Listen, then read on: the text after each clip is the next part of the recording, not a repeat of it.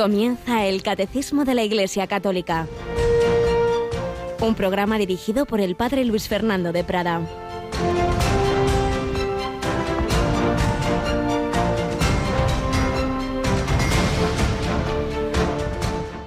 Sabéis que los jefes de los pueblos los tiranizan y que los grandes los oprimen.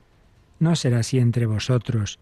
El que quiera ser grande entre vosotros, que sea vuestro servidor y el que quiera ser primero entre vosotros que sea vuestro esclavo, igual que el Hijo del Hombre no ha venido a ser servido, sino a servir y a dar su vida en rescate por muchos.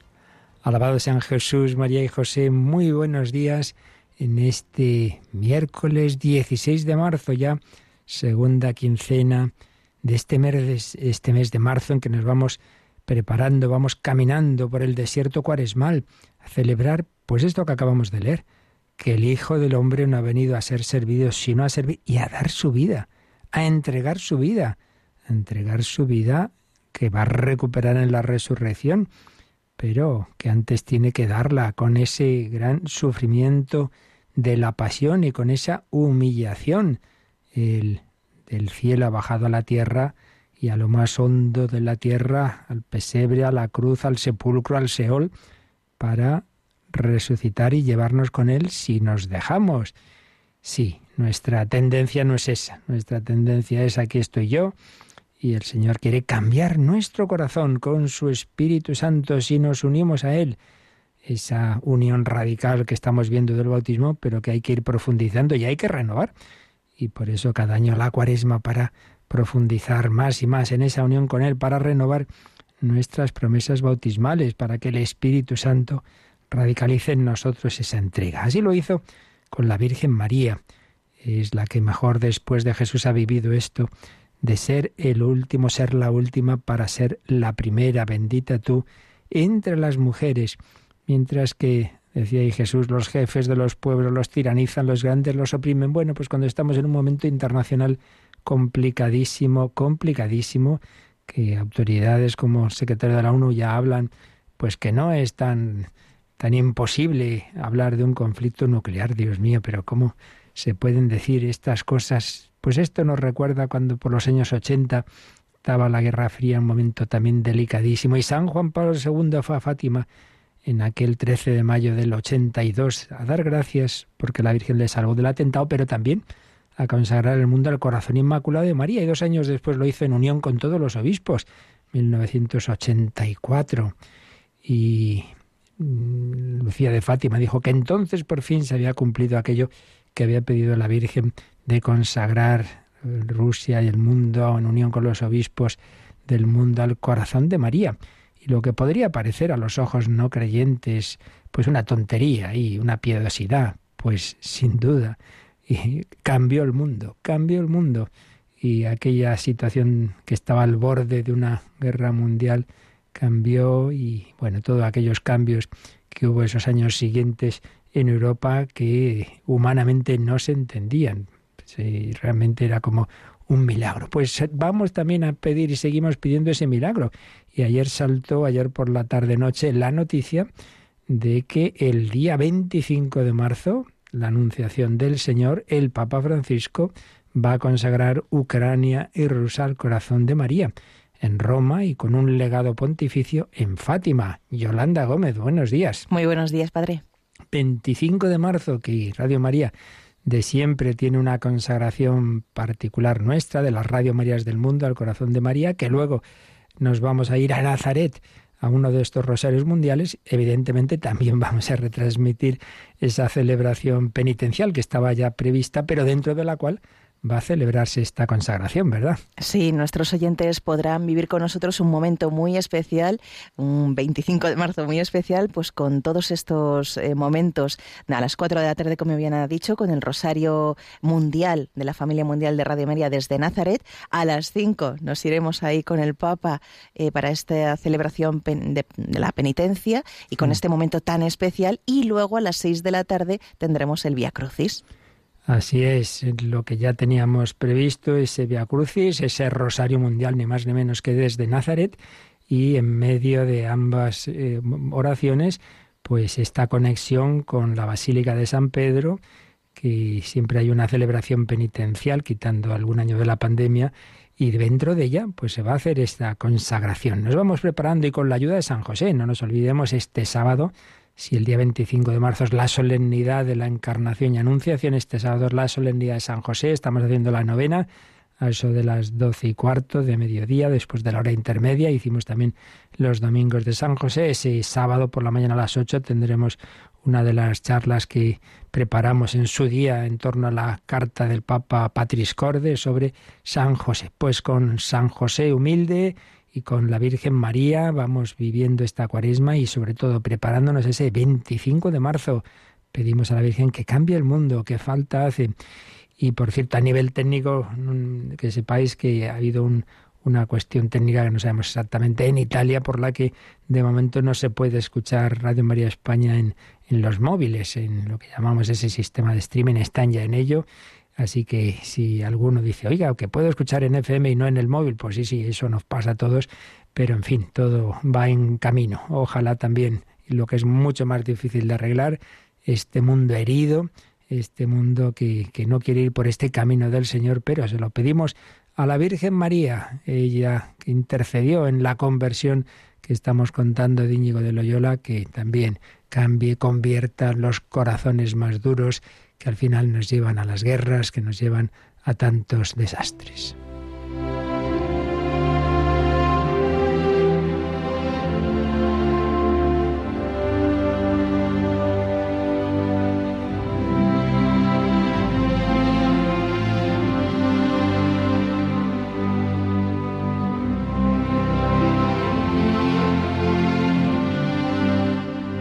San Ignacio de Loyola. Bueno, pues ayer le dejábamos cuando ya decidió salir de su casa, de Loyola, con la intención de ir a Jerusalén, pero en un camino en el que había una primera etapa de hablar con, con aquel que había sido su, al Señor al que servía, y otras cosas que nos va a ir contando. Leemos de su autobiografía. Y así, cabalgando en una mula, otro hermano suyo quiso ir con él hasta Oñate, al cual persuadió en el camino que quisiesen tener una vigilia en Nuestra Señora de Aránzazu, en la cual, haciendo oración aquella noche para cobrar nuevas fuerzas para su camino, dejó al hermano en Oñate, en casa de una hermana que iba a visitar, y él se fue a Navarrete. Y viniéndole a la memoria de unos pocos de ducados que le debían en casa del duque, le pareció que sería bien cobrarlos, para lo cual escribió una cédula al tesorero, y diciendo el tesorero que no tenía dineros, y sabiéndolo el duque, dijo que para todo podía faltar, más que para Loyola no faltase, al cual deseaba dar una buena tenencia, si la quisiese aceptar, por el crédito que había ganado en lo pasado, y cobró los dineros, mandándolos repartir en ciertas personas a quienes se sentía obligado, y parte a una imagen de Nuestra Señora que estaba mal concertada, para que se concertase y ornase muy bien. Y así, despidiendo los dos criados que iban con él, se partió solo en su mula de Navarrete para Montserrat, para Montserrat. Pues sí, ya tenemos a Íñigo de Loyola, que ha salido de su casa, que ha salido de esa casa castillo tan preciosa que si no la conocéis vale la pena visitar al principio iba con él, como hemos oído, un hermano, su hermano Pedro, sería sacerdote, precisamente no muy buen sacerdote, con acababa de tener pues una hija por ahí y, bueno, pues es el laico recién convertido el que le dice, "Oye, vamos a hacer una una vigilia de oración en la ermita de Nuestra Señora de Aránzazu." Y Luego ya deja a su hermano, nunca más se volverían a ver. Ese hermano sacerdote, pues bueno, pasa a la historia sin pena ni gloria, más bien con pena que con gloria. Y en cambio Íñigo, el que había sido ese seglar, pues pendenciero y lujurioso, iba a ser ese gran santo que conocemos. Y, como le había dicho a su otro hermano, no, no mentía, iba a casa del duque de Nájera, le debían, como hemos oído, un dinero con el cual él quería, pues, pues se ve que con algunas personas que tenía algún tipo de deuda, pues dar ese dinero, pero también lo que le quedaba para arreglar una imagen de Nuestra Señora. Íñigo, recordémoslo, en Loyola, en su conversión, había tenido esa visión, esa, ese momento durante un tiempo en que veía a la Virgen María con el niño Jesús en brazos. Siempre tendrá esa presencia de la Virgen María. Cuando él celebre la primera misa, será en la Basílica de Santa María la Mayor de Roma, donde estaba, así dice la tradición, estaba y está el pesebre del nacimiento de Jesús, puesto que él tenía tanta devoción a ese misterio y no pudo celebrar esa misa en Belén, lo quiso hacer allí, pero en esa Basílica de Santa María la Mayor. Aránzazu, Oñate, ya no se ve nunca más con su hermano.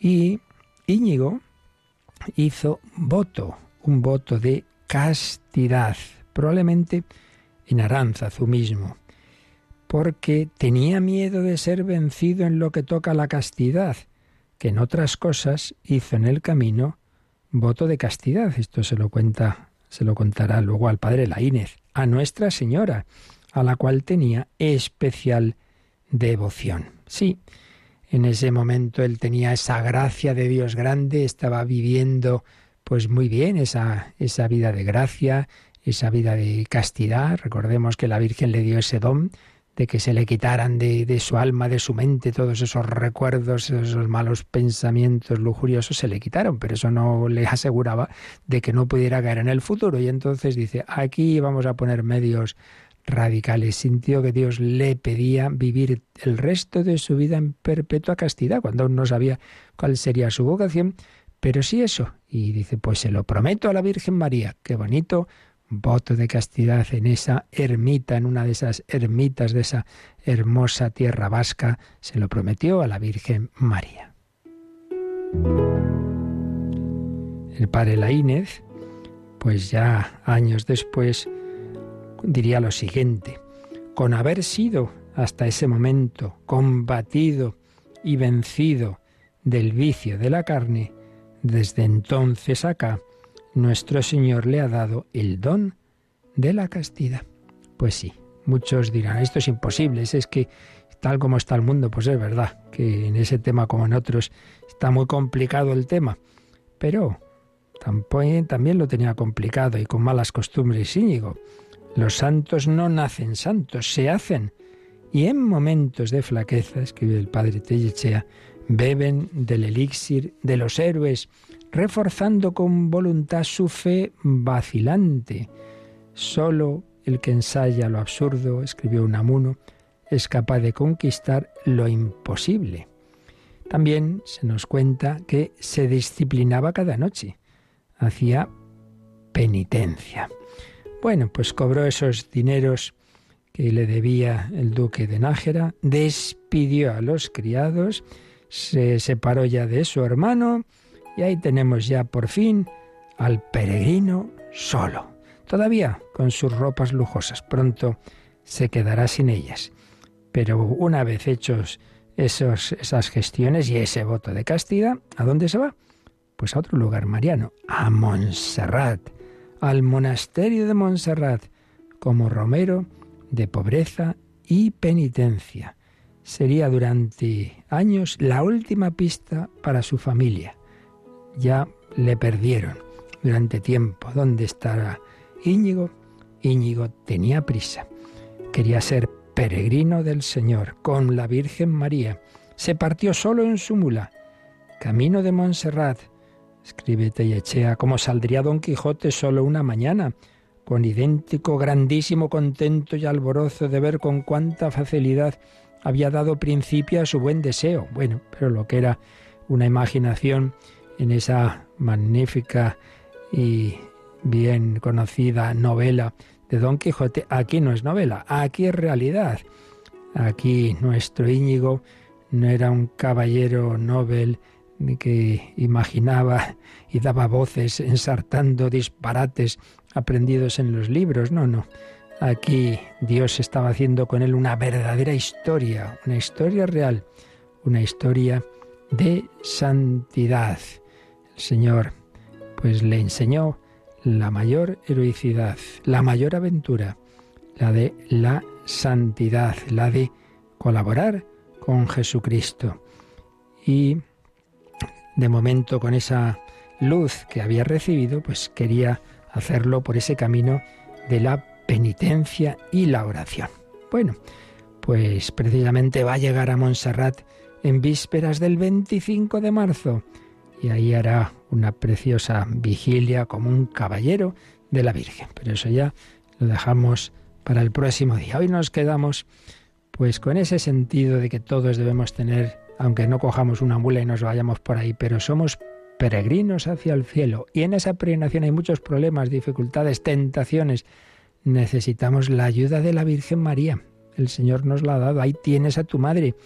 Y luego cada uno según su vocación pedirle a María su gracia para vivir las virtudes. Y hoy en particular nos ha contado San Ignacio esa virtud de la castidad, en la que había sido muy vencido y como sin embargo con la ayuda de la Virgen y con ese voto que hizo, porque él sintió que esa iba a ser su vocación, como luego se vio, pues lo pudo vivir. Pues pidamos a María su gracia, su intercesión, para que todas las virtudes cristianas que nos puede parecer, y, y lo son, humanamente imposibles, sí, humanamente son imposibles, pero como diría San Pablo, todo lo puedo en aquel que me conforta.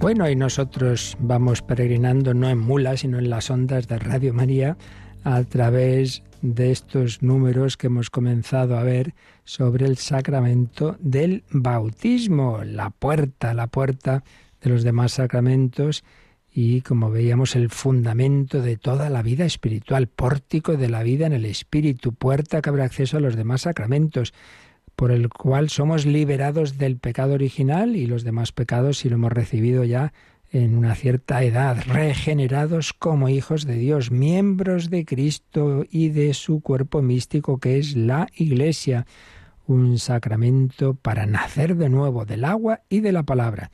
Después del número 1213 que nos daba una visión de conjunto, con una serie de, de rasgos que acabo de resumir del sacramento, eh, estamos en el primer apartado propiamente, que es el nombre o los nombres de este sacramento. Una realidad tan rica tiene muchos nombres, claro. Y eh, por eso veíamos el primero de los nombres en el número 1214, que precisamente es ese bautismo. Y veíamos que viene de bautizar, la palabra viene de sumergir, sumergir. Sí, es un, un sacramento con muchos nombres. San Gregorio Nacianceno eh, diría una explicación del por qué los múltiples nombres con los que se designa este sacramento. Decía, así como Cristo, dador de este don, es llamado con nombres múltiples y diversos, claro, Jesús, el Señor, Cristo, Mesías, Hijo de Dios, eh, sumo sacerdote, etcétera, etcétera, etcétera. Pues así como Cristo es llamado con múltiples nombres, igualmente el don, el don que nos hace Jesús en el sacramento, el don mismo, recibe nombres diversos según nos produzca el asunto una grata alegría. Pues casi siempre sucede que quienes aman algo ardientemente le dan gustosamente nombres varios. Tú recibes a algo que te gusta mucho y dice, pues, pues lo, llamas de muchas formas, o que sea múltiple la utilidad de ese beneficio. Bueno, pues esto que me han regalado, tal cual, le das varios nombres, ves muchos beneficios de ello. Bueno, pues el bautismo es un don muy grande, con muchos beneficios, entonces tiene distintos nombres que hacen alusión a los aspectos del regalo de, este, de los beneficios de este sacramento. Entonces vimos en el 1214 que se llama bautismo por el rito central, bautizar, baptisein en griego, significa sumergir, sumergir, meter en el agua, introducir dentro del agua que es la, primera forma del bautismo, es la inmersión en el agua. ¿Y qué significa? Sepultar al que es bautizado en la muerte de Cristo. Descender, descender con él, morir, pero morir al pecado para resucitar con él. Luego también será morir físicamente en el momento de, de la muerte para resucitar a la vida eterna, pero para ello primero hay que morir al pecado, morir al pecado, sepultar al catecúmeno en la muerte de Cristo y de, estar metido en el agua sale enseguida por la resurrección como una nueva criatura. Bien, pues esta es la primera palabra. Bautismo de bautizar, baptisein, sumergir. Yo te sumerjo, yo te empapo del Padre y del Hijo y del Espíritu Santo. Pero hay más nombres. Y aquí el número 1215 nos dice Yolanda otro nombre. Vamos a ver. Este sacramento es llamado también baño de regeneración y de renovación del Espíritu Santo, porque significa y realiza ese nacimiento del agua y del Espíritu, sin el cual nadie puede entrar en el reino de Dios. Baño de regeneración y de renovación del Espíritu Santo, expresión tomada de la carta de San Pablo a Tito, Tito 3.5, regeneración y renovación.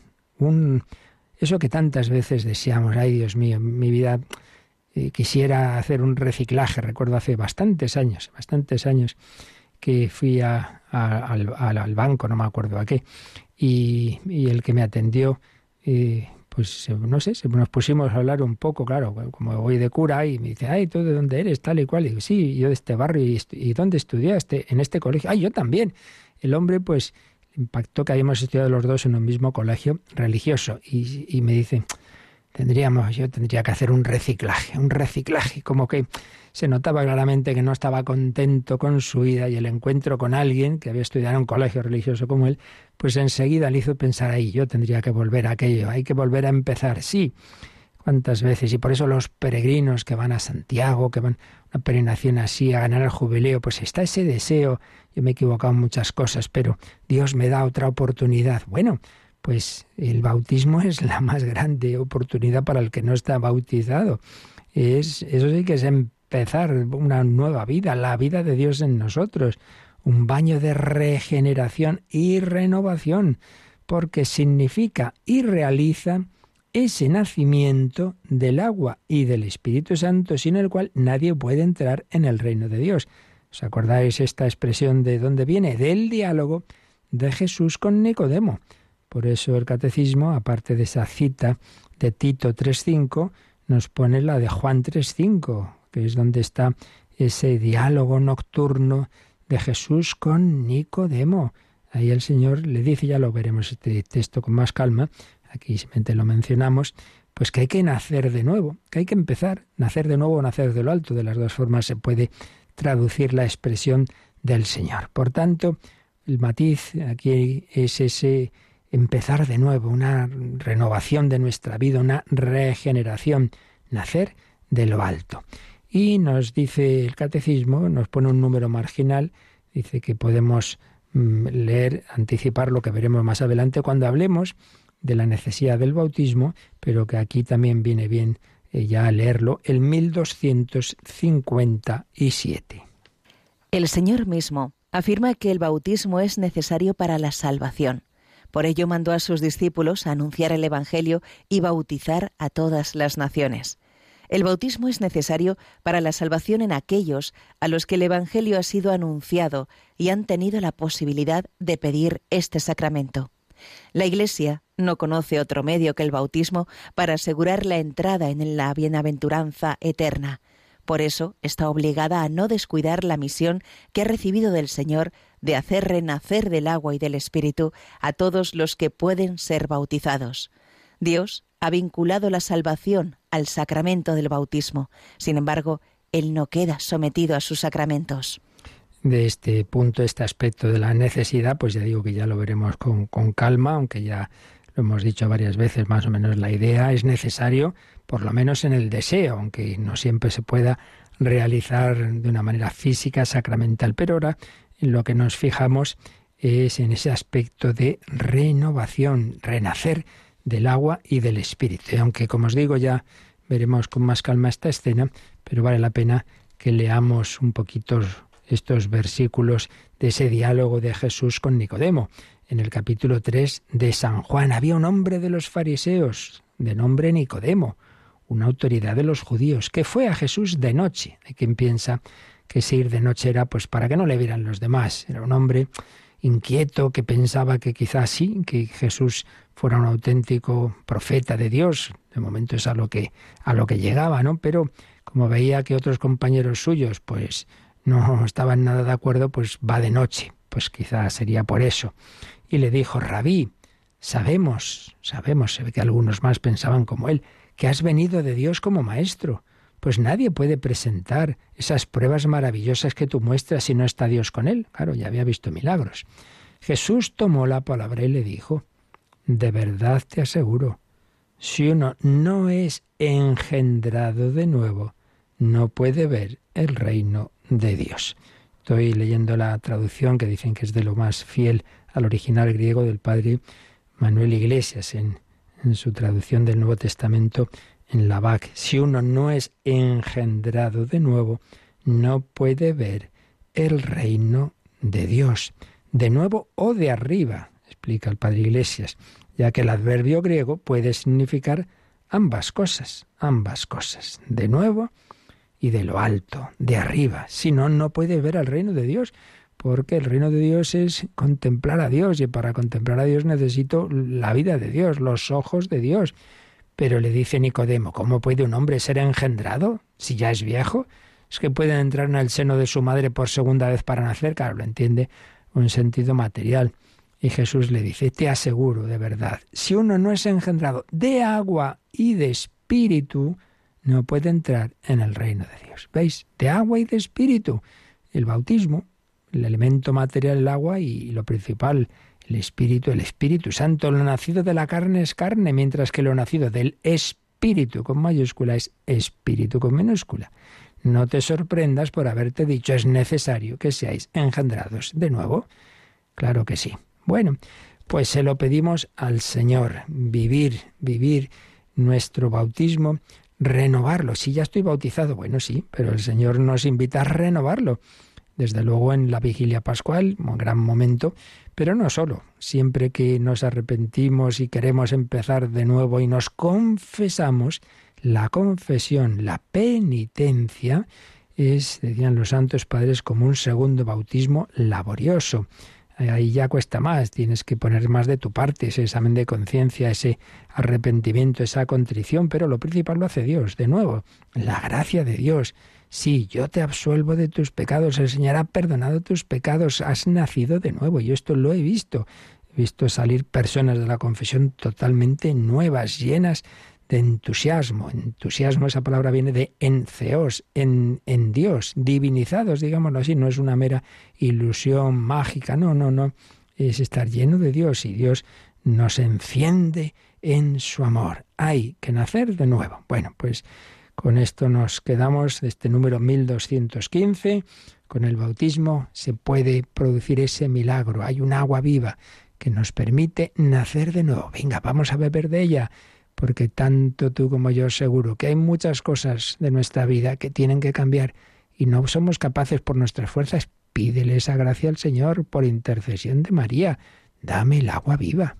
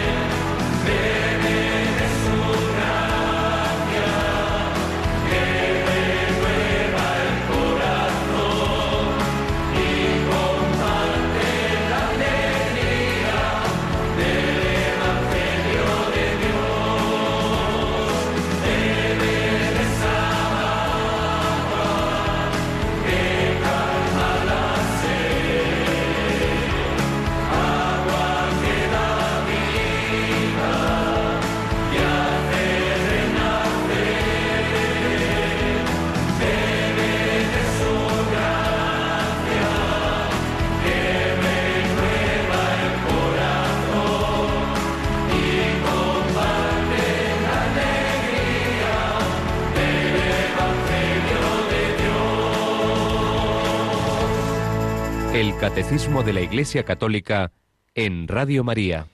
Bebe de esa agua, agua viva, el agua que nos permite nacer de nuevo. Bueno, pues vamos al siguiente número que nos da otro nombre, otro matiz. Si el bautismo nos da ese renacer, también ilumina nuestra alma. Vamos al 1216. Este baño es llamado iluminación porque quienes reciben esta enseñanza catequética, su espíritu es iluminado. Habiendo recibido en el bautismo al Verbo, la luz verdadera que ilumina a todo hombre, el bautizado, tras haber sido iluminado, se convierte en hijo de la luz y en luz él mismo. Y añade el catecismo una cita también de San Gregorio Nacianceno que citábamos antes. El bautismo es el más bello y magnífico de los dones de Dios. Lo llamamos don, gracia, unción, iluminación, vestidura de incorruptibilidad, baño de regeneración, sello y todo lo más precioso que hay. Don, porque es conferido a los que no aportan nada. Gracia, porque es dado incluso a culpables. Bautismo, porque el pecado es sepultado en el agua. Unción, porque es sagrado y real, tales son los que son ungidos. Iluminación, porque es luz resplandeciente. Vestidura, porque cubre nuestra vergüenza. Baño, porque lava. Sello, porque nos guarda y es el signo de la soberanía de Dios. Menuda cita tan preciosa de San Gregorio Nacianceno. Con esa cita el catecismo también nos da a entender que aunque aquí ha escogido tres nombres a los que ha dedicado a cada uno un número, 1214, bautismo, inmersión, 1215, renovación, Renacimiento y 1216 Iluminación, pero hay bastantes más nombres que hacen alusión a los distintos aspectos o matices de este don, de este regalo. Y así pues aparecen en este texto. Pero vamos a releer este 1216. Lo primero que nos ha salido Yolanda es una frase de San Justino, San Justino de los primerísimos padres de la Iglesia converso, el filósofo, Justino el filósofo, el hombre que buscaba la verdad en la filosofía y que la encuentra en, Jesucristo, el verdadero filósofo, el que nos enseña el sentido de la vida. Pues escribe en su apología, este baño es llamado iluminación porque quienes reciben esta enseñanza, una enseñanza catequética, su espíritu es iluminado, es lo que le pasó a él. Buscaba la verdad, no la acababa de encontrar, hasta que tiene un encuentro en el que se le invita a leer la escritura y bueno, el caso es que se encuentra con Cristo, iluminación. Y luego el catecismo nos pone ahí una frase que está empedrada de citas bíblicas, citas del Nuevo Testamento. Dice, habiendo recibido en el bautismo al verbo, coma, la luz verdadera que ilumina a todo hombre. A ver, a ver, ¿de dónde está tomada esta frase? La luz verdadera que ilumina a todo hombre, ¿os acordáis? Que leemos en Navidad varias veces el prólogo del Evangelio de San Juan, pues ahí en el versículo 9 del capítulo primero de San Juan, el verbo era la luz verdadera que ilumina a todo hombre. La luz, yo soy la luz del mundo. La luz de Dios ha venido a la tierra y se ha hecho carne, ha asumido esa naturaleza humana para hablarnos en un lenguaje que pudiéramos entender un lenguaje humano. Por eso ha hablado humanamente, por eso aprende una, una lengua en la que habló, por eso tenemos una, una palabra de Dios, pues eso, no por los cielos, no se sabe cómo, sino en un lenguaje humano que traducimos. Bueno, pues es la luz de Cristo que ilumina, pues que es la fe, ver las cosas con los ojos de Dios, con los ojos de Dios. Así pues, eh, hemos recibido en el bautismo esa luz verdadera que ilumina a todo hombre. Juan 1.9. El verbo que se hizo carne se hace carne en tu alma por el bautismo. Recibes unos ojos especiales. Ya los tiene el niño, todavía no ejerce esa, esa visión, pero ya tiene. Y pues igual que al principio no ve, el, el bebé recién nacido tiene ya los ojos, pues también el alma recibe una capacidad de ver las cosas de otra forma, con la luz de Cristo. Habiendo recibido en el bautismo al Verbo la luz verdadera que ilumina a todo hombre, sigue el bautizado tras haber sido iluminado, esto viene de la carta a los hebreos, donde el autor les está diciendo a esos hebreos, a esos judíos que se han convertido al cristianismo, que ya han recibido, que recibieron esa luz, que han sido iluminados. Y bueno, pues luego los pobres lo están pasando mal, están sufriendo y dice, bueno, bueno, pues tenéis la luz de Cristo para ver las cosas de otra forma, para no desanimaros. Tras haber sido iluminado, el bautizado sigue, se convierte en hijo de la luz. Bueno, esta expresión está en San Pablo, en Primera Tesalonicenses 5:5. Si tú has recibido a Cristo, que es la luz, Él es el Hijo del Padre, Dios de Dios, luz de luz, y tú recibes una participación de su vida divina, pues tú también eres hijo de la luz. Jesús es luz de luz, es engendrado eternamente por el Padre, y tú y yo somos hijos adoptivos, no engendrados eternamente, obviamente, sino en el tiempo, pero recibimos esa luz. Tú eres hijo de la luz.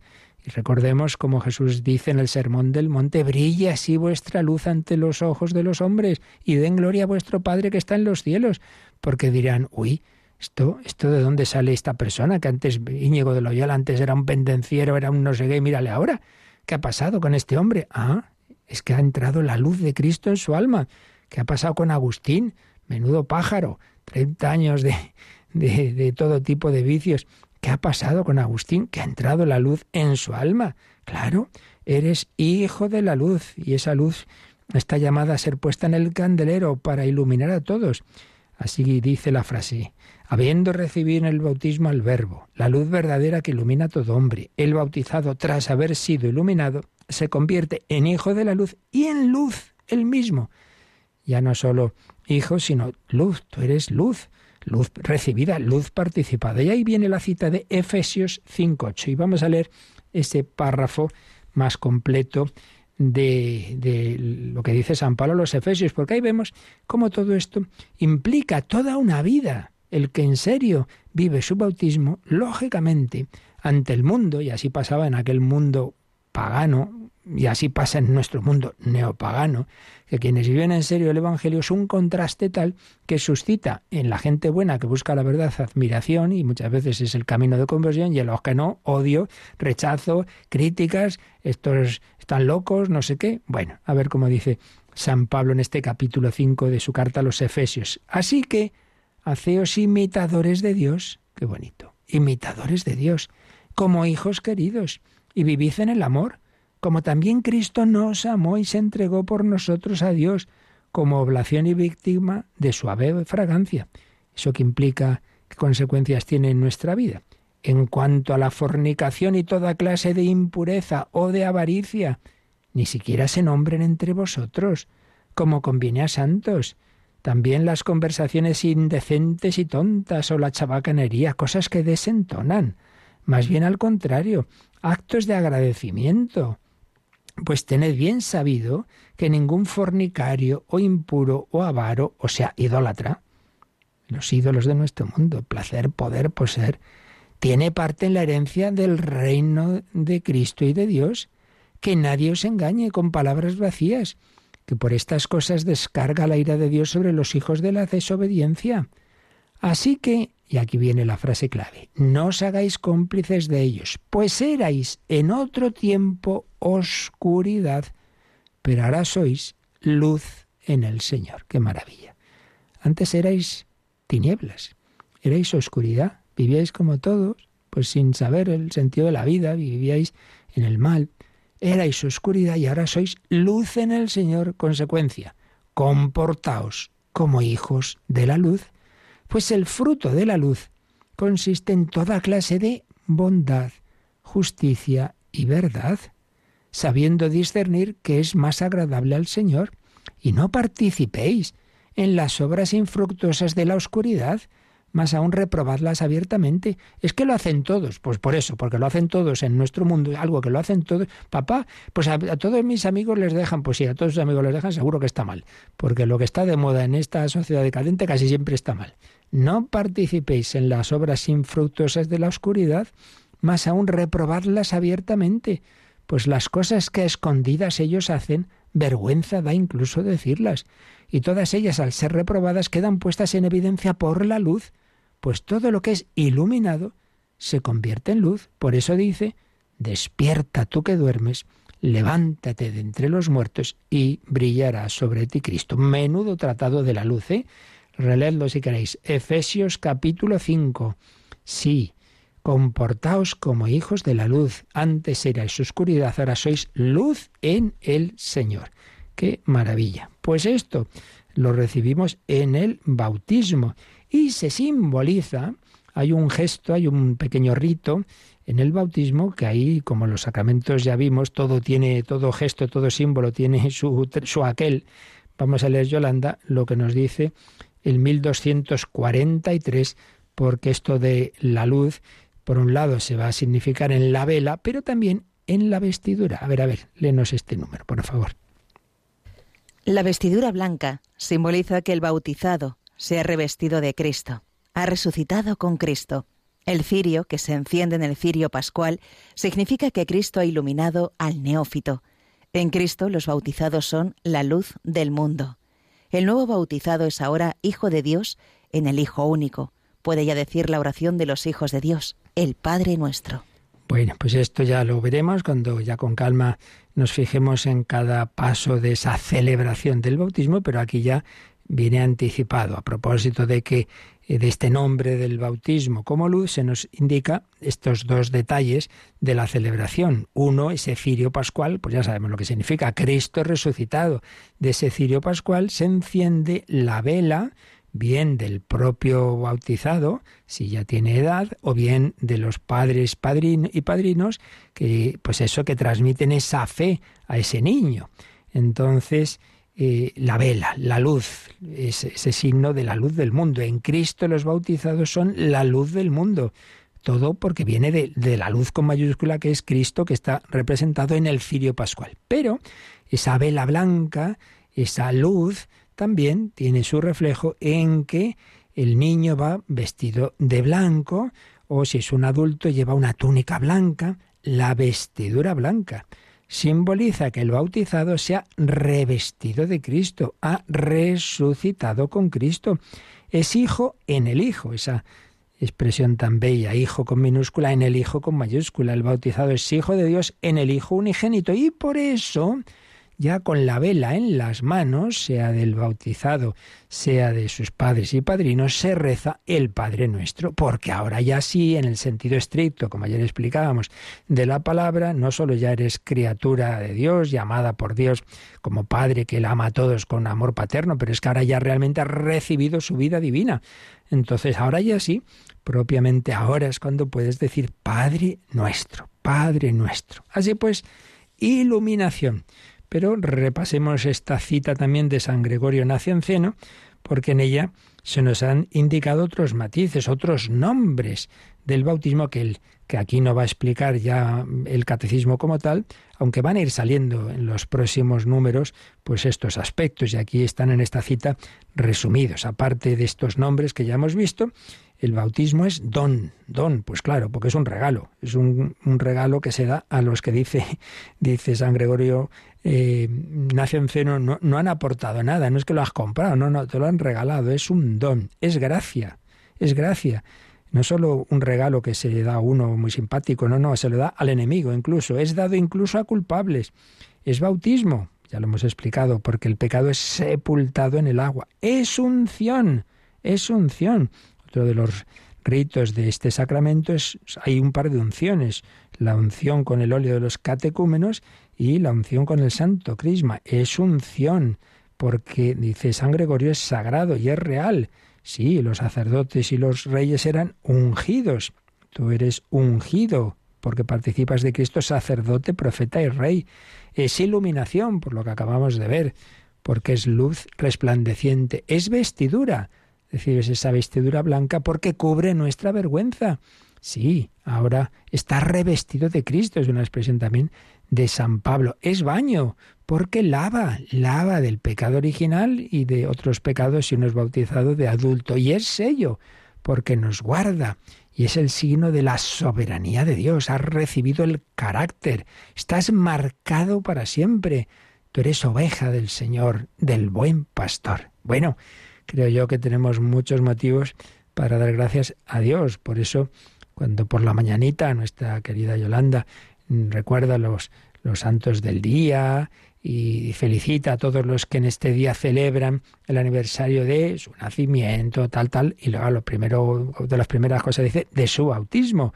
Claro que sí, y nos lo ha recordado también el Papa Francisco, que quizá celebramos el cumpleaños y no, y en cambio no sabemos cuándo fuimos bautizados. Busca esa fecha, celébrala, celebrar esa vida del Espíritu Santo, esa luz que recibimos, esa vida nueva, ese empezar, la vida filial, esa unción, todos estos regalos que nos han recordado estos números que hoy hemos visto. Pues damos gracias al Señor y nos quedamos invocando también a ese Espíritu Santo que recibimos por primera vez en el bautismo, que nos ayude cada día a vivir ese bautismo.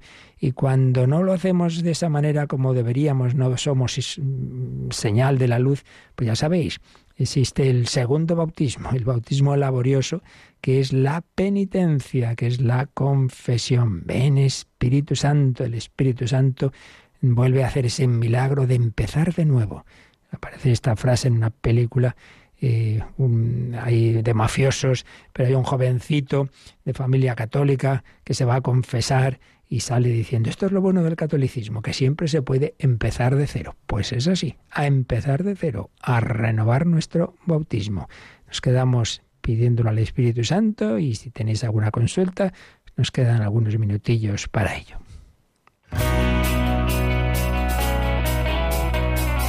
Participa en el programa con tus preguntas y dudas.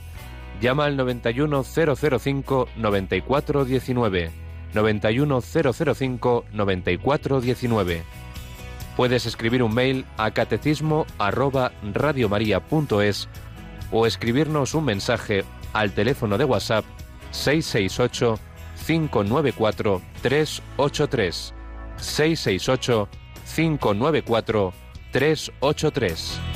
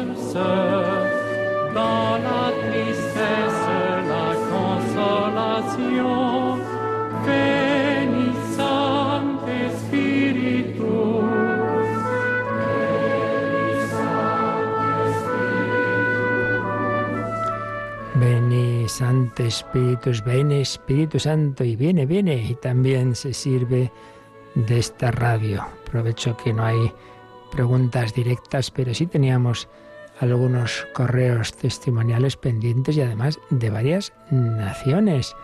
Esto realmente es impresionante. Nos escriben desde Escandinavia.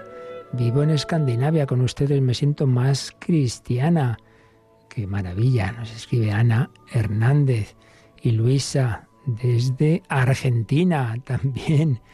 Y Jorge desde un pueblito llamado San Gil en Colombia. Gracias por nutrir el espíritu. Pues estos son los milagros del Espíritu Santo a través de las ondas de Radio María. También Eduard desde la prisión nos había escrito y dice que ya ha salido y quiere dar las gracias por todos estos años que me ha hecho compañía y me han catequizado. Pues sí, estos milagros en que el Señor también se sirve de las ondas de la radio para renacer, para hacer renacer a tantas personas que se han separado del camino o que nunca lo han conocido y reciben a través de las ondas esa buena noticia.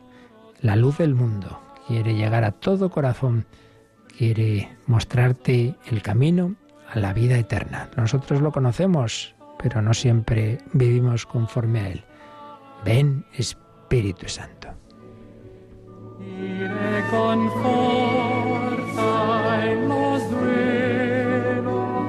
Y precisamente pensando sobre todo en personas no siempre creyentes, os recuerdo que los miércoles, si empezamos la mañana en un programa catequético, por la noche en un programa de diálogo con nuestro mundo, pues tantas veces no creyente, pero de tanta gente buena que busca la verdad en el nombre de Dios esta noche, las 11, 10 en Canarias, seguiremos buscando esa verdad.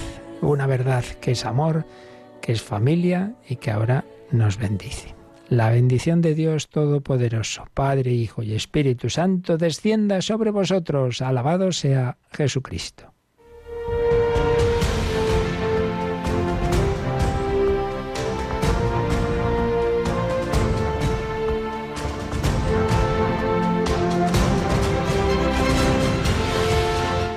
Han escuchado en Radio María el Catecismo de la Iglesia Católica. Un programa dirigido por el Padre Luis Fernando de Prada.